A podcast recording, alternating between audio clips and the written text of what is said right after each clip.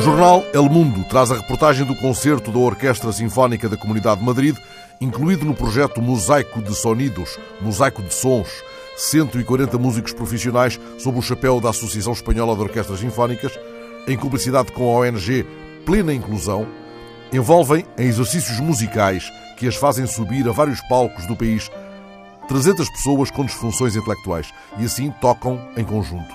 Música em si mental, anota o repórter Rafael Alvarez, do El Mundo. No concerto de Madrid, tal como na digressão por outras cidades, iniciada dia 12, esta orquestra inclusiva toca uma peça composta por Emílio Aragão sobre o conto A Maior Flor do Mundo, de Saramago. O que escutamos em fundo é, aliás, um ensaio do tema acessível no YouTube. Cora, a jovem com disfunção intelectual, segue ao piano uma violinista. Os seus dedos caminham para um momento feliz, o do encontro que dispensa a aprendizagem mais convencional.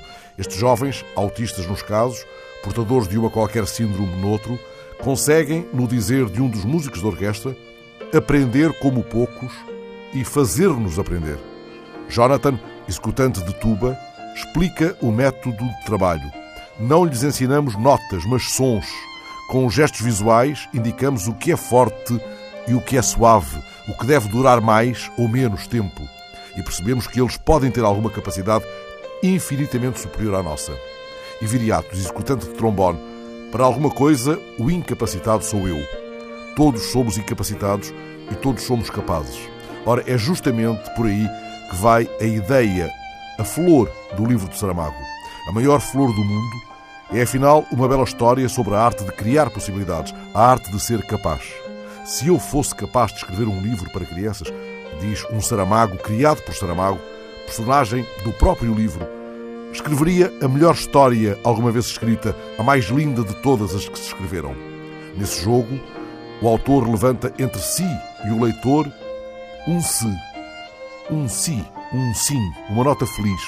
Vai no livro o menino, de repente pelas ruas, a caminho de fazer algo maior que o seu tamanho. Vai fazer a sua flor dar sombra, como se fosse uma árvore enorme. Assim, os dez músicos improváveis de uma das sessões do Mosaico de Sons, que prosseguirá com novos músicos improváveis até 25 de março em Barcelona. Ora fortes, ora suaves.